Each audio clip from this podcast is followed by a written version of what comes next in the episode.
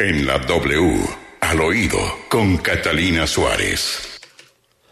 Catalina, ¿qué tenemos hoy al oído? Buenos días, Julio, y al oído tengo la relación del expresidente Uribe con el presidente Duque y el candidato oficial Oscar Iván Zuluaga. Arranquemos. Una llamada del fin de semana entre el único candidato del uribismo y el presidente Iván Duque es el hilo conductor de la historia a causa de una polémica que se ha formado acerca de la relación que existe entre los ya mencionados. Acá en el oído les vamos a contar lo que sucedió. Y es que tras la decisión del fin de semana del uribismo de irse solos y con candidato único a la carrera por la presidencia, existió una llamada que realizó el candidato Oscar Iván al presidente Duque. Hasta ahí todos claros en la misma versión. La pregunta concreta, ¿se molestó Uribe por esa llamada? Acá les contamos que para nada.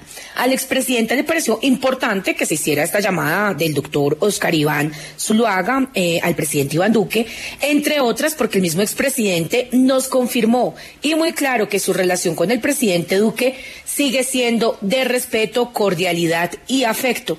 Mucho menos se molestaría con el doctor Oscar Iván Zuluaga por una llamada. Ustedes se preguntarán, ¿la llamada qué fin tenía? Pues conversar temas de país, resultados y claro, lo que sucede en el panorama político en el que no existió la misma posición por parte del presidente Iván Duque y del doctor Oscar Iván Zuluaga. El, presidente Duque ve con muy buenos ojos el tema de que eh, se vayan unidos para luchar por el futuro de Colombia.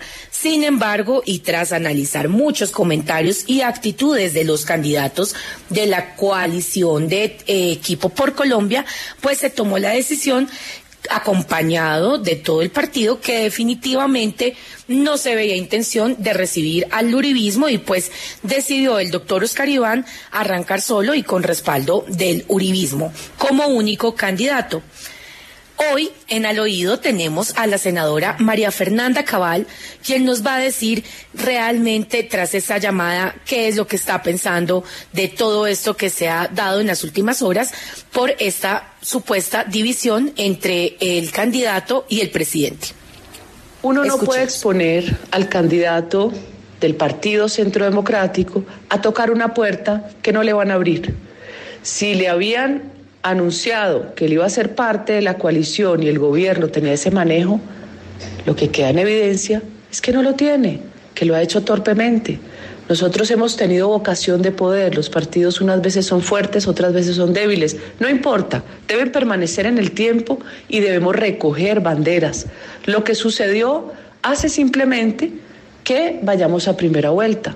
Yo lo hubiera hecho desde el principio, yo no hubiera corrido a buscar que me abrieran nada si anticipadamente no tengo una garantía. Pero de hecho, yo creo en las candidaturas individuales, no en las coaliciones ex ante. Las coaliciones son al final. Bueno, pues tras todo esto que ha sucedido, el equipo por Colombia, que tan seguro y fuerte sonaba de ir solo sin el uribismo, ahora hace que sus candidatos digan que piensen por favor en el país, porque de pronto lo que los despertó es que vieron al expresidente Álvaro Uribe empezar a volantear y a recorrer el país, él mismo entregando volantes puerta a puerta. Pero además de todo esto, les tengo la segunda polémica, y es lo que sucedió en Santa Marta y el ruido que hay eh, de la posible salida de una plaza de mercado porque llegaron personas distintas al uribismo.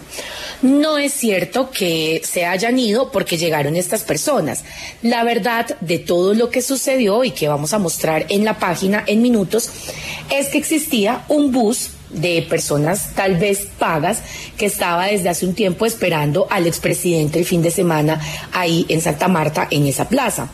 ¿Qué sucedió? Se bajaron 20 personas eh, de una manera muy violenta, con grosería y entre esos una arma cortopulsante fue decomisada por la policía en uno de los jóvenes que bajó de este bus a atacar y agredir verbalmente al expresidente Uribe el apoyo de los ciudadanos fue tal que el recorrido se tuvo que prolongar casi que cuatro cuadras más porque al final eh, la gente salió a respaldarlo y decidió dar un discurso en el que nos cuentan fue desde una moto. Entonces, no es cierto que lo hayan sacado y el llamado a todas las campañas que hacemos desde al oído es uno solo y es por favor, todas las campañas van a empezar a llegar a todos los lugares. El respeto en la diferencia debe ser lo que marque la pauta desde la ciudadanía para estas campañas.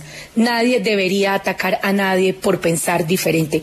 Bienvenido el debate, bienvenidas las ideas diferentes y bienvenidos los candidatos con argumentos en las calles. Soy Catalina Suárez y esto es Al Oído. Gracias, eh, Catalina.